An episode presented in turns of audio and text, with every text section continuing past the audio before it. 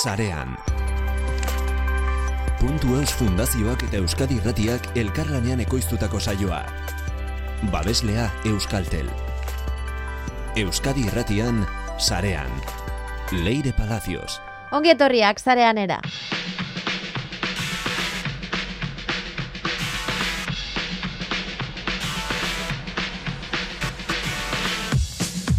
Evergreen edukiak dira zarean ikusienak, baina zer dira, nola egin behar dira, eta garrantzitsuena, zergatik dira beharrezkoa flusua sortzeko.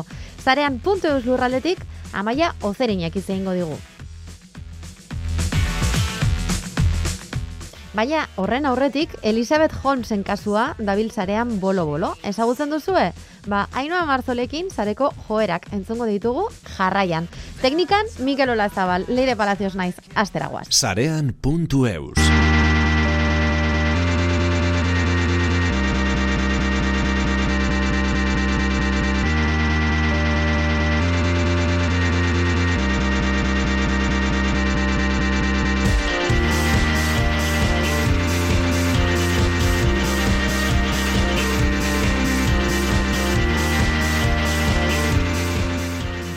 Hartu eta bagoaz, nor bizitatzera, Ainoa Marzo, longietorria. Eskerrik asko leire hemen eukitzagatik, beti hori bada. zelan zaude, zelan zaudete hortik, munduaren... Oso gustora, nik uste dut zuek baino pixka bat hobeto, Bueno, egongo garela. ikusiko ze- ze, zenituen bueno, azken aldian sortu diren meme guztiak, ez? Bai, bai, bai, bai. Mario Brosetik, eh, bueno, ez dakit, ez dakit, jendea oso, oso originala izaten ari da egia esan. Bai, nik uste dut eh, etxean egoteak eta asko bultzatzen duela memegintzaren sorrera eta eta urtean zehar gertatu diren meme guztia gogoratzeak ere um, sortzen du bere bere originalitate puntu bat. Bai, esan bai, eta bueno, guk inguruan ja, komentatzen ari garenez, gaur egun libratu duenak, eh, slalom ariketa ederra egin duelako da, hau da, ja, es- slaloma esaten diogu. Horren inguruan ere badaude meme pila bat. bai, Eh? ai, ai, en fin. Bueno, badaukagu kasu bat esku artean, baina entzulei komentatuko diegu, oraintxe bertan hitz egiten ari garen momentu honetan, eh, ez daukagula, aipatuko dugun kasuaren emaitzarik, baina posible da e, dagoeneko zuek entzuten duzuenerako emaitza bat egotea. Hala ere, guk testu inguratuko dizuegu guzti hau. Zergatik kontatzen dizuet hau? Ba, zertaz hitz egingo dugulako ainoa. Elizabeth Holmesetaz eta Teranos, bueno, bera delako Teranos konpainiaren e, sortzailea eta bere paiketa gertatzen ari delako, e, bueno, gertatu delako e, abenduan. Eta Mhm. orain, bueno, esan, ez duk esan duzun bezala emaitzaren zain gaude. E, eta, eta, bueno, hau izaten ari da pixka bat teknologia mundu osoa begira duen epaiketa bat. Ez dala askotan ikusten, ez? Teknologia beti biltzen da bere gauzetan murgilduta olako drametan ez da ez da gehiegi sartzen, ez bada pues, Mark Zuckerberg eta hauen, hauen inguruko zeo zer. Baino bai Elizabeth Holmesek e, erakarri duela e, mundu guzti hau, ez de bera oraintxe ari da jokatzen, ba, hogei urtetarako kartzela zigorra Uh, eta fraude inguruko hainbat karguengatik. Eta kasu hau ulertzeko zergatia ulertu behar da. Zergatik diren Teranos atzera. eta Elizabeth Holmes horren garrantzitsuak. Hori da, guazen atzera eta guazen planteatzera e, epaiketaren testu inguru guzti honetara llegatzeko, fraudea, esan dugu, fraudearen inguruko testu inguru honetara llegatzeko, e, gertatu diren gauzak, eta importante asko gustatu zaite esan duzula, ez direla Facebook edo Meta, eta hauek ere garrantzitsuak direla, eta hauei ere pista jarraitu bertzaiela, ez? Batzutan ematen duela Guztiz, beti konglomeratu berdinei begirari garela, beste batzuk existituko ez balira bezala. Bueno, ezagutzen ez duzuen ontzat, errepikatuko dizuet. Teranos eta Elizabeth Holmes, geratu zaitezte izen hauekin. Ze pasa da, zeintzuk dira aurrekariak ainoa? Um, ba, Elizabeth Holmesek 2003an sortu zuen Teranos deitzen den enpresa hau, emeretzi urterekin. Hau da, bera Stanfordera joan eta e, bere karrera alde batera utzi zuen e, Teranos proiektuan sartzeko. Mhm. Teranos da medikuntzaren industria errevoluzionatu nahi zuen enpresa bat. Ze gaur egun e, guk lan egiten, bueno, guk lan medikuek egiten dute lana, odol bial batekin, eta odol bial batekin test bat egiteko kapazak dira, ez? Edo, em, da, odol kantitate handi bat behar da, e, test, testak egiteko. Bai. Teranosen Edison makinak, berez egin behar zuen azan, e, berreun da berrogei test egin zitzazkeen odol tanta gutxi batzuekin. Mhm. Kolesterol neurketatikan, e, test genetikoetaraino. Da, iztugarrizko errevoluzioa izan behar zuen. Eta ontaz, e, honen ze handia zen kontuan hartzeko, 2008an, teranosek amar, mil, amar mila milioi dolarreko baluazioa zuen. 2000 Hau da- eta amalauean, hau da, sortu eta amaika urtetara, ez? 2000 eta Bai, sortu da. behar nima zuen, e, amaika urtetan teranosek amar mila milioi dolarreko baluazioa zuen. Hau da, ho- hori izan bere kostua. Hoi da, zuk imaginatu medikuntzaren industria estatu batuetan, e, dena pribatu estatua dagoenla, zenbateko potentzia duen, ez? E, eta Forbes e, revistak adibidez, e, Holmes, e, Elizabeth Holmes aukeratu zuen, e, bere laureun pertsona e, influen, bueno, urteko laureun pertsona beratzen artean. Ez da Eta, eh, ez izan ere, kalkulatzen ari nintzen urteak, eta emeretzi urterekin hasi baldin bazuen, hogeta amaika urterekin, hainoa, zer egiten ari gara gure bizitzekin, hogeta amaika urterekin, amar mila milioi dolarreko enpresa bat zeukan Elizabeth Holmesek. Bai, eta bera, bera esaten zuten zala, e, self-made billionaire, uh, Kylie Jenner eta guzti hauek bezala, gazteena.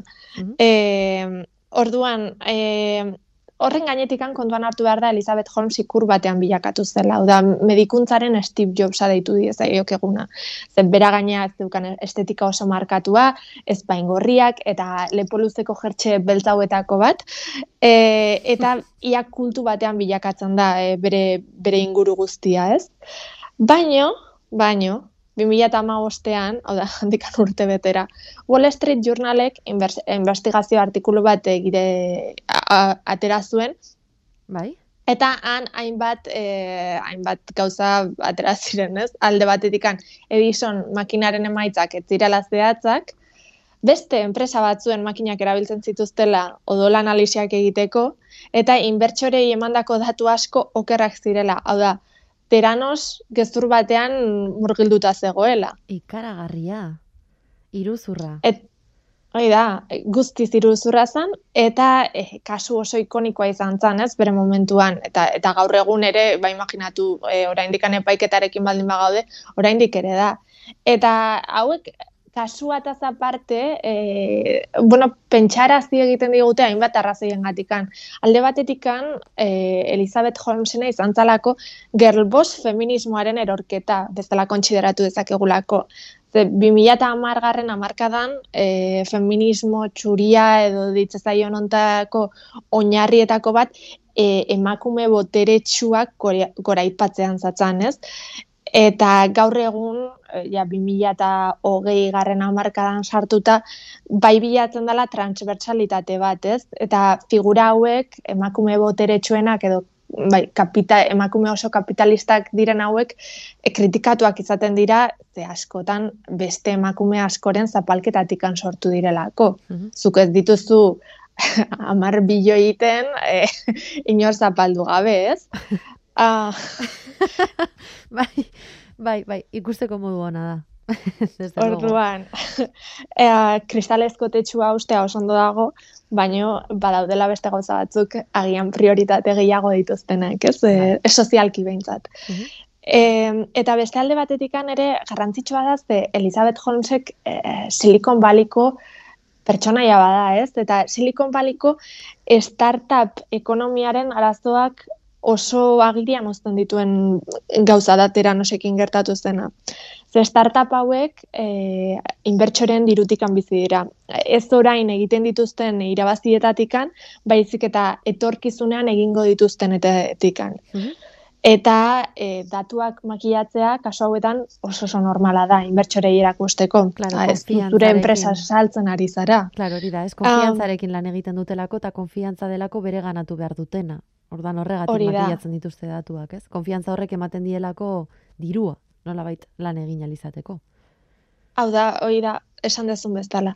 E, eta hau da Elizabeth Holmesen abokatuek e, bultzatzen duten ideietako bat, azkenerako estatu batuetan esaten bezala, don't hate the player, hate the game, ez gorrotatu jokalaria, gorrotatu jokoa. Ze, ze bera figura bat da e, sistema honetan, ez? Eta ere honekin oso lotuta dago fake it till you make it kultura, e, dala bai txuratu egia bilakatzen den arte, hau da mantendu itxura bat, e, itxuratzen duzun hau benetakoa da benetakoa dan arte. Kasu honetan teranosekin imaginatzen dut noizbait e, lortuko zutela edison makina funtzionatzea. Hauztela behaien behaiek egin nahi zutena. Ai, ama. Um, Orduan, egia da Elizabeth Holmes dala pixkat prozesu eta sistema guzti honen erdian harrapatuta geratu den pertsona bat. Eta e, beste, beste gauza bat ere bultzatzen dutena eta kontsideratu behar duguna da uh, Ramesh Baluaniren e, pertsonaia. Mm Ramesh Balwani dalako e, Elizabeth Holmesen e, bikoteoia eta e, Teranoseko zez, e, presidente hoia esan dezakegu. Eta baina abokatua. E, eta, eta abokatuek bultzatzen dutena da azkenerako Elizabeth Holmes pixka bat e, balguaniren marioneta izan zela. Ze kontuan hartu Elizabeth Holmesek esan dugun bezala, emeretzi urte zituela proiektuarekin hasi zenean. Ada, ume bada. bai, bai, baina asko gustatzen zaigu horrelako historioetan sinestea, ez? Posible dala, oso gazte-gaztetan eukidezakezula, ba, ba, hori, loteria erostea bezain eh, fantasia hori, ez? Bezain erresa dala, eh, horrelako ardura, soziala daukan gauza batetik dirua egitea. Ez? Be bai bada bai, bai, bai. guk elikatzen dugun mito bat edo elikatu nahi dugun fantasia bat erreala ez dana. Bai, bai, eta guztiz horregatikan nirutze zait eh, Elizabeth Holmesen figura izan dela horren garra Ez bakarrik bera horrela egin delako, baizik eta oso gustokoak zirelako bera bezalako pertsonaiak garai horretan. Agian gaur egun borrelako gauza gertatu ondoren edo Mark Zuckerberg ere paiketetan egon ondoren ja agian e, kritika puntu batekin begiratzen ditugunak. Baina dena den Ainoa, garrantzitsua da, aipatu dituzun puntutako asko, ez? Baina garrantzitsua da baita ere, nola gaur egun emakume honekiko daukagun pertsepzioa dauki dezakegun pertsepzioa da e, biktimarena ere. Non eta, naiz eta meretzi urterekin hasi, esan dugu, hogeta amaika urterekin, zer nolako enpresa zeukan, zertan ari zan, eta ala ere aurrera jarraitzen zuen. Bai, bai, guztiz. Eta Elizabeth Holmes oso kritikagarria da, eta dauka berak ere performatibizazio bat bere buruarena, eta e, figura oso interesantea egiten duena. Oda, gauzak ez dira ez txuriak ez beltzak mundu honetan. Eta hori beragan oso ondo ikusten da. Eta gainera, bueno, geratuko gara e, momentu honetan, hemen, programa honetan epaiaren zain, nahiz eta agian hau emititzen danerako, azten olako paralelismoa munduan egiten ari garen, ez? Os, alako zulo temporal bat, sortzen ari gara orain bertan. e, entzuten danean, agian badakigu zer pasatu dan Elizabeth Holmesekin, baina e, ez litzateke harritzekoa izango, pasako balitz, ba, apenas ezer gertatu gabe, ez? Edo oso ezakit, zigor oso, txikiarekin. Oso posible da, nik uste Elizabeth Holmesek eh, ordaindu izan dituela abokatu batzuk oso onak ziurraski, eta eta ere um, bueno, e, ikusiko dugu eman dituzten argudioek eta esan beharra dago beran asko prestatu dela e, deklarazioak eta egitera uste dut hogeita lau zegon dela e, denera hitz egiten e, epaiketan eta etzen espero E, baino, baino bai ikusiko dugu. Nik uste dut berak ondo montatu zuela epaiketa. Uhum.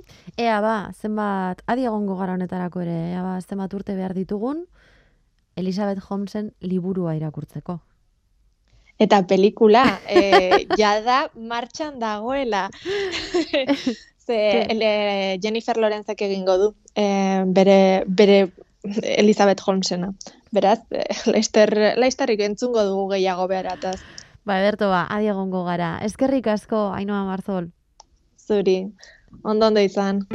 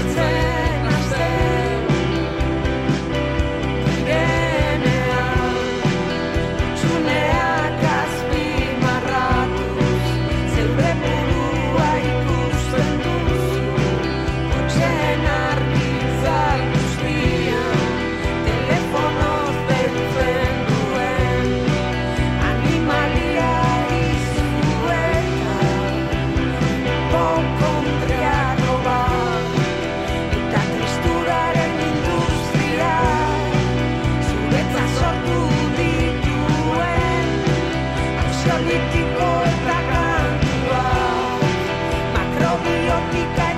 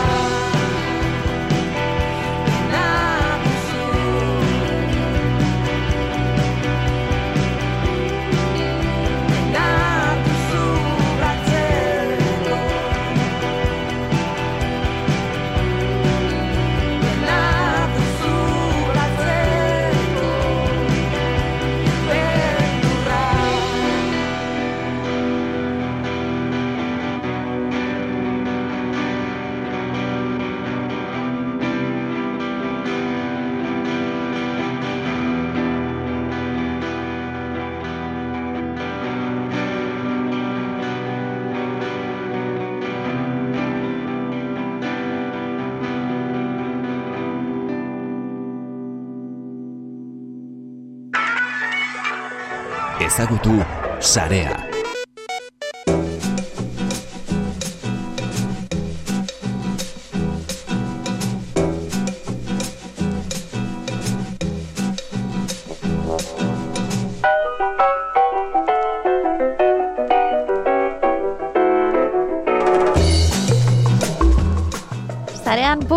Webgunera begiratua botako diogu, izan ere, badakizue bertan, astero, astero argitaratzen ditugun artikuluekin zezer ikasten dugula, bai edo bai. Azken aldian, kulturaren inguruan, marketingaz, publizidadeaz, komunikazioaz, asko ikasten ari gara norekin badakizue, amaia zerinekin, amaia ongitorria, zarean era. Kaixo, Kultura arloko blog baten modaz pasatzen ez diren evergreen edukiak. Zer da evergreen eduki bat? bueno, evergreen eduki bat zer den definitzeko, errazago ulertzen da zer ez den adierazten denean, ez? Ez da e, denbora edo une konkretu bati lotzen den albiste bat, gero pasa daitekeena e, ba, inolako ondoriorik gabe, e, edo efemeride bati lotutakoa, edo joere, joera zehatz bati lotutako artikuluak. Ez da hori, da, e, bere nolabait helburua da, evergreen deitzen zaio, luzatu daitekeelako bere erabilera denboran, ez? Eta orduan bere helburua da, e, erabilgarria izatea denboran zehar. Eta ez izatea zerbait berehala bueno, pasatzen dena eta eta ez duela inolako eragini sortzen. Em, hori da dena, eta zer da evergreen ez dena. Ba, evergreen ez dena, da, ba hori, oso efemeride bati lotutako eduki bat izan daiteke ez evergreen izatea, e, ba, justo gertatzen dalako une batean, eta hor geratzen dalako, dala anekdotikoagoa gehiago, ez? Mhm. Eta e, orduan ez dauka mm, irauteko izaera hori. Nolakoak izaten dira, bueno, ari naiz ez talgabetzen zuk edu e, idatzitako e, artikulua, eh? Ari galdetzen apurka, apurka, dinot. Zuk dantza libra egin Bai. baldin badozu, ondo be bai, eh? Zuk gidatu nasazu zuk neri bestela, zuko beto kontrolatzen dozulako evergreen edukien ingurukoak. Baina, gustatuko litzeak jakitea zeintzuk diren ezaugarriak. Nolakoa izan behar du evergreen eduki batek, eta batez ere amaia, zergatik da importantea mota Bai. eduki bat izatea. Bai, importantea da bi ikuspegitik. Alde batetik, e, zerbitzu edo laguntza edo balio bat eskaintzen diolako irakurleari edo hartzaileari, eta beste alde batetik, ikuspegi teknikoago batetik, e, e, ahalbidetzen du ba, bizita webgune edo blog horretako biziten kopuruak gora joatea. Zergatik, denboran zehar irauteko sortuta dagoen eduki bat baldin bada, berdin dio urtarrilean, zein abenduan, zein urrengo urtean e, eduki hori kontsultatzea, ez? Orduan, jarraikortasun eta oreka bat mantendu dezake biziten aldetik eta lagunduko du ere biziten kopuruen osotasun horretan, ba nolabait e, kopuru horiek loditzeko eta baita ere laguntzen du ikuspegi tekniko horretatik abiatuta, laguntzen du ere e, barne link buildinga esaten dana, ba, horren inguruan estrategia bat egiteko, ez? Ba, e, webunearen barneko eduki ezberdinen artean, e, estekak, barne estekak sortzea eta batetik bestera eramatea, bai erabiltzailea eduki atsegingarri eta erabilgarrien bitartez, eta, eta baita ere, ba, e, estrategikoki, e, hartzaile horiek ikus ditzaketen e, edukien bitartez edo bidaia egiteko e, proposatzeko, ez? Mhm. Eta beste alde batetik, e, e, hartzailearen aldetik esandakoa, ba, izan behar du eduki erabilgarria, balio erantzi bat daukana, ba, e, laguntzen diolako zerbaitetan edo erantzuna ematen diolako e, berak daukan zalantza, behar edo gogo batean, partekatzeko ere e, nolabait e, modu idealean edo sortuta dagoena, ba, atsegina izatea ba, batak besteari bidaltzeko modukoa, e, eta horrelakoa. Mhm. Beraz, ezaugarrien artean horiek egongo liratezke, ez? Nolabait. Bai, horiek dira ezaugarriak, beste marketingaren alorrean oso e, erabiliak dira, mota honetako edukiak, arlo ezberdinetan. Mhm. Eta kulturan oraindik ez da, kulturarloko blogetan oraindik ez da e, nolabait e, ekintza mota honetako ekintza hauek ez dira oso ezagunak. Baina, amaia, Horregatik, bueno, lurrera ekartzen baldin badugu, em, zer nolako edukia izan daiteke blog batean, kultura blog batean adibidez? Osea, evergreen eh, eduki bat sortu nahi baldin baduzu, zeren inguruan idatziko zenuke? Ba, izan daitezke mota eta formato askotariko edukiak. Izan daiteke adibidez eduki mamitsu bat infografia baten bidez adieraztea. Mhm. Eta infografia hori, ba, nolabait eh, irudi eta testua elkartuz, ba, nolabait eh, irelsteko edo, edo eh, jasotzeko errazagoa izatea, eta denboran zehar e, iraun dezake, ez? E, demagune e, sortzaile bat edo kulturarloko erakunde batek, ba, baldin badauzka a- amaika datu kontatzeko eta denak ezagertzeko testu moduan, testu gordinean, ba, infografia baten bidez, horiek e, denboran zehar geratu daitezke horre artikuluan e, e, jasota, eta askoz atseginagoa izango da irakurlearen txat. Bezalde batetik ere izan daitezke, ba, e, eduki mamitsuak diren horiek, ba, nolabait serietan e, serie bat osatu eta e, zailkatu eta gaika adierazi e, artikulu kopuru ezberdinetan eta aldizka e, e, eguneratzen joan eta horrela baita ere, pues, hartzaileak apurka-apurka ohitura hartuko du ba, e, gai horri jarraituz, ba, nolabait e, serie osoko edukiak e, jaso. Edo gidak izan daitezke baita ere, ba, gauza bera, e, e, sortzaile batek edo erakunde batek edo kultur talde batek baldin badauka e, eduki bat e, nolabait didaktikoagoa izan daitekeena, ba, gida baten bitartez, gera daiteke hor blogean e, eskegita, eta, eta denboran zehar, e, hartzaileak nahi duenean, kontsultarako euki dezake. Mhm. Beste, beste batzuk ba izan daitezke baita ere hiztegiak, definizioak eta hitz terminologikoen bilduma bat, izan daiteke ere e, e, denbora luzez geratu daitekeen e, eduki bat, eta e, zerrendak edo ohiko galderei erantzuna ematen dieten edukiak, Mhm. Azken batean, bizitak sortzen dituztenak nolabait, bueno, azken batean ez, kontatuzuk abantaiak, amaia.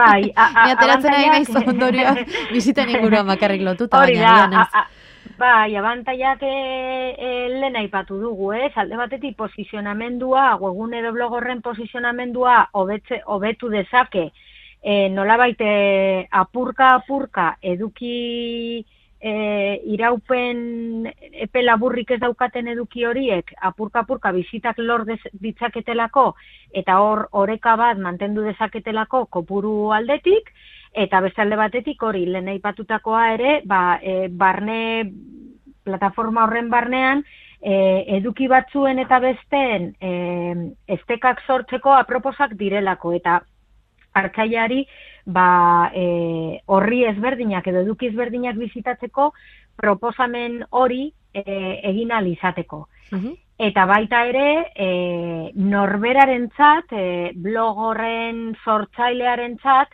e, ez daudenez, eduki horiek ez daudenez, e, epe edo, edo une jakin bati lotuta, lagundu diezaioke ere e, bere edukien plangintza sortzeko. Eta nolabait planifikazio antolatu eta orekatu bat eramateko. Amaia, eta zer da link building estrategia? Link building estrategia da eh, blog edo web baten barruan edo kanpora begirako blog edo, edo web bati begira eh, estekak, edukien arteko estekak sortzeko estrategia eta batetik bestera eramateko.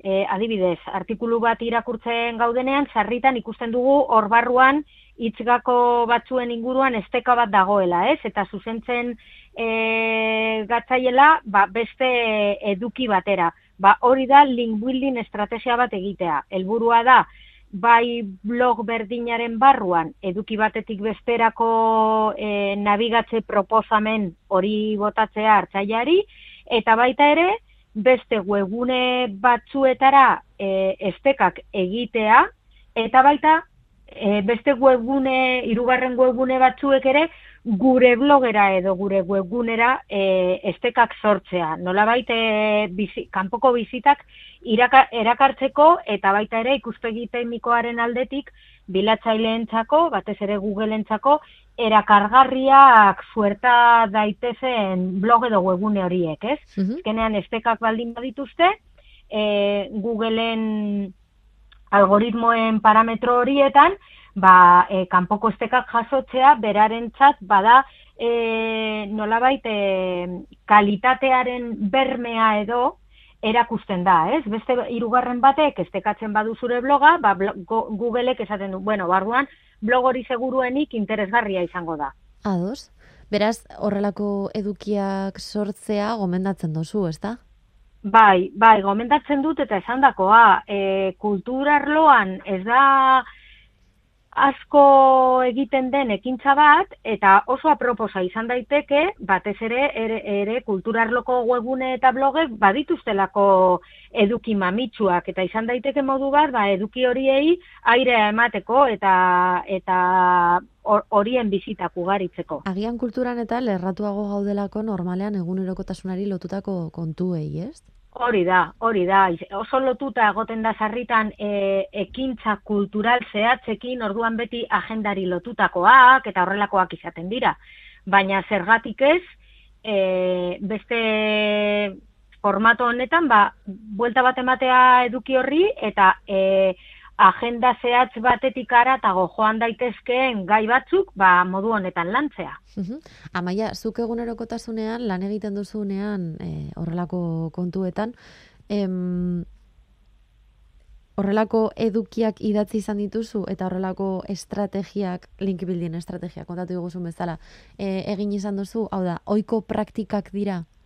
Bai, gero eta gehiago gero eta gehiago gaur egun esan nuke beharrezkoa dela gainera e, e, eduki bat idaztearen helburua beti izan behar du hartzaileari balioa eskaintzea. Ez idaztea, idaztearren, baizik eta zerbaitetan laguntzea, asetzea, interesa piztea, emozioa piztea, nola ez.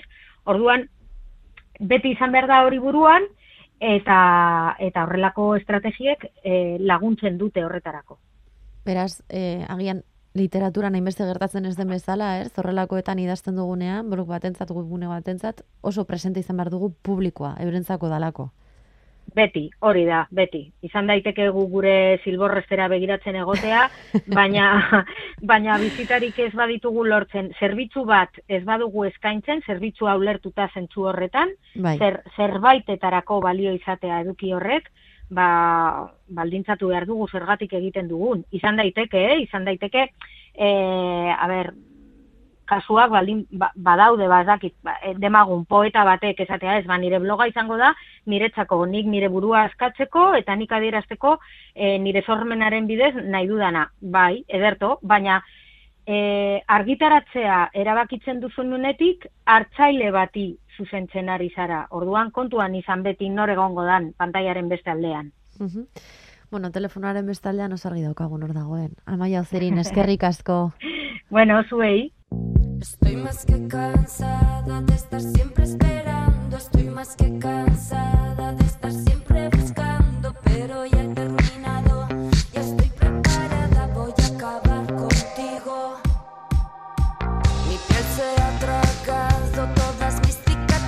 me ha arrojado en marcha en medio de mi autopista, estoy hecha pedazos, mi copa ha reventado.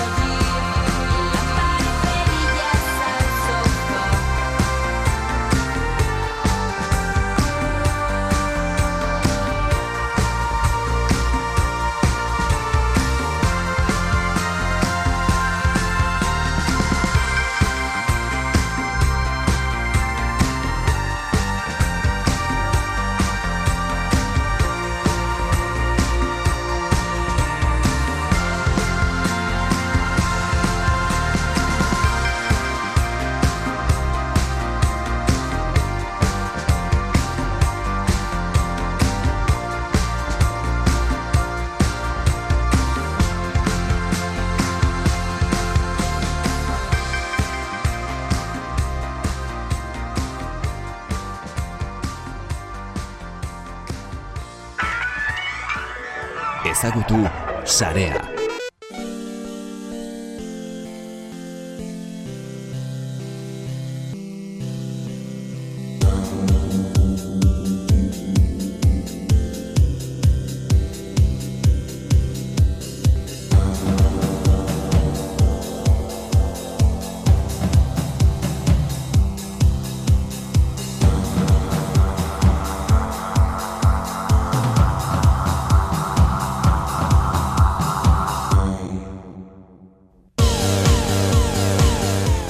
Lore argarate ongietorria, zarean era.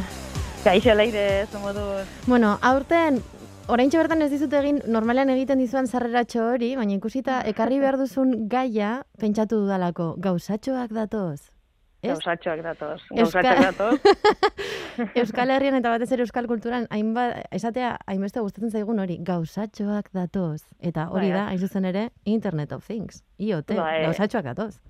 Azken aldian gauzatxoak datoz leku danetatik ikusten dut, eta eta esan behar dizut, eh, intro hori ez tozula egin, baina ba- gure kanta honekin ni beti motibatzen naiz, orduan beti sartzen naiz e, saioan e, martxa ozkorekin, eta Bai. Eta bai, leire, badakizu e, IoT, ez? Eta, edo Internet e, of Things delako o, e, hau asko gustatzen zaidala. Mhm. Eta orduan, ibili nintzen pixka begiratzen, aher, venga, lora, zer gertatu da azken aldian mundu honetan, ez? Edo zein da tendentzia, noruntza dijoa, guazen pixkat zarean hori ekartzera hori.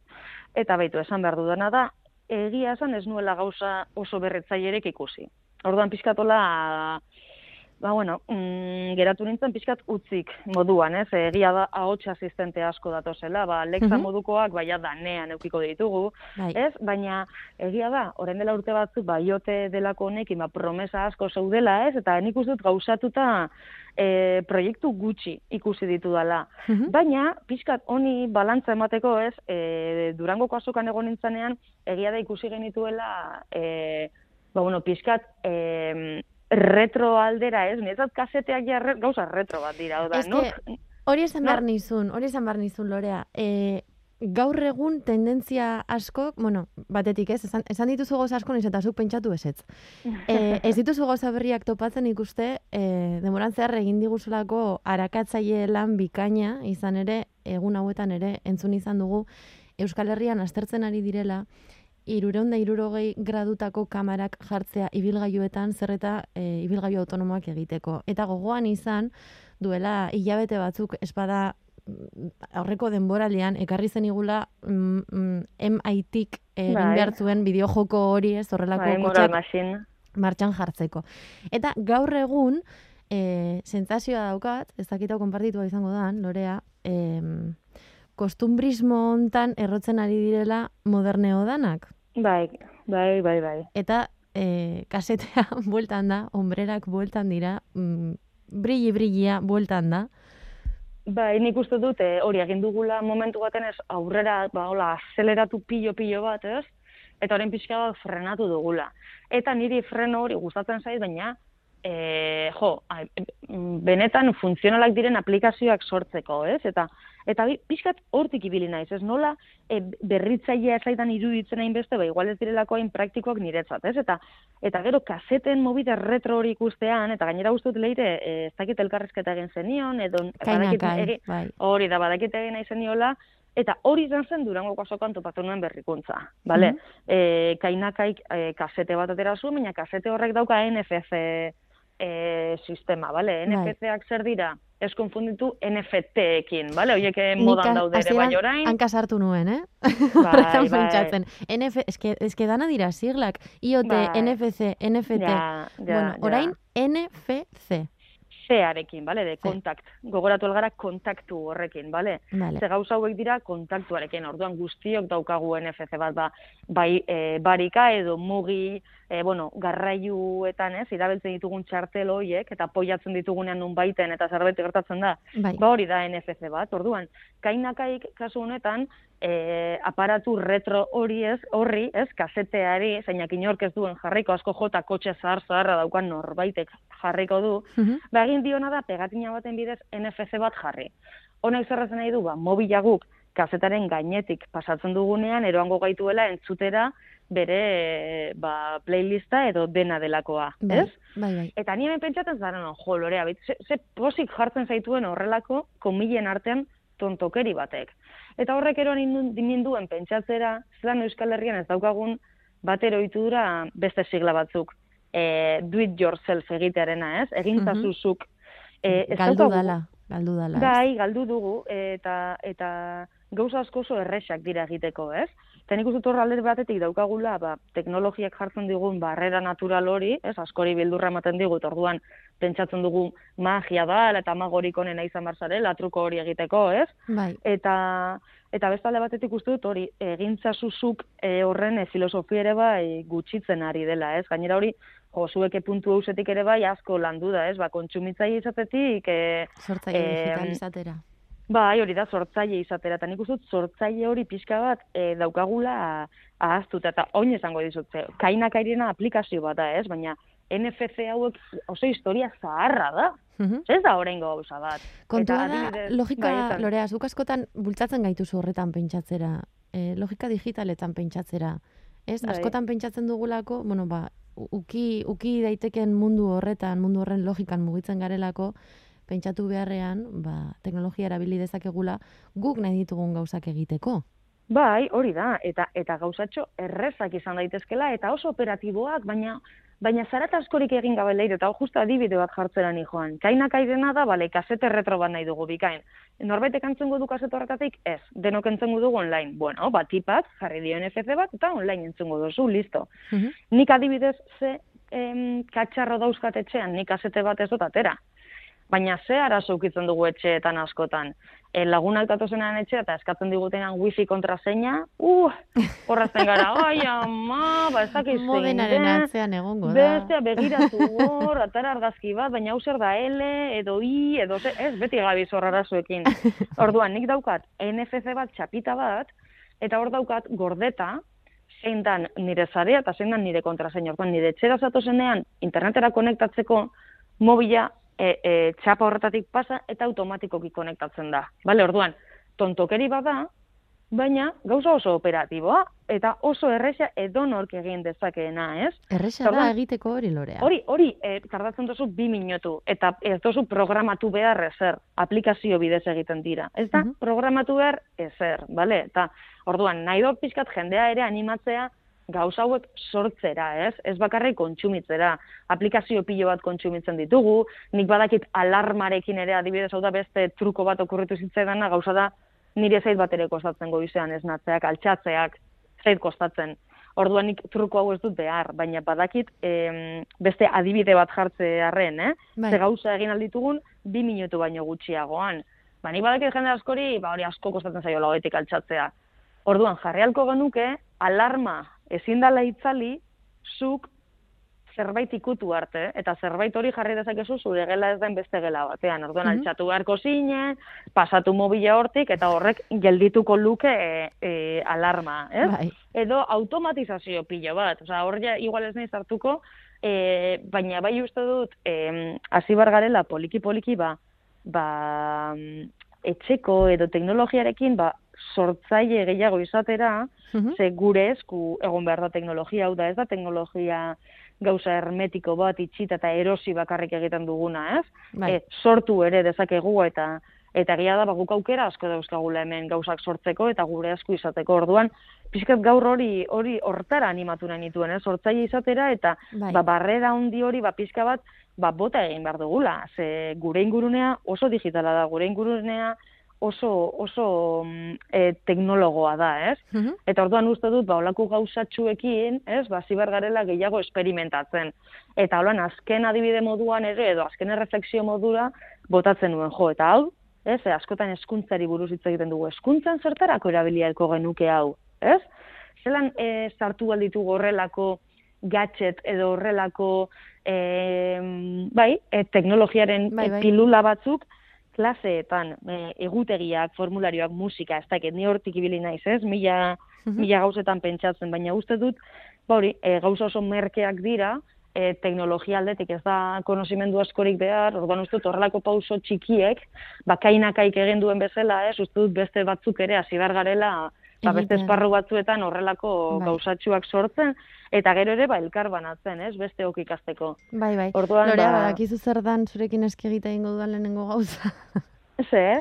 Ikusi zertan aplikatu alditudan NFP-ak nere bizitzan. Claro, bueno, ba, wifiarena klabea da, baina Bai, nik bai.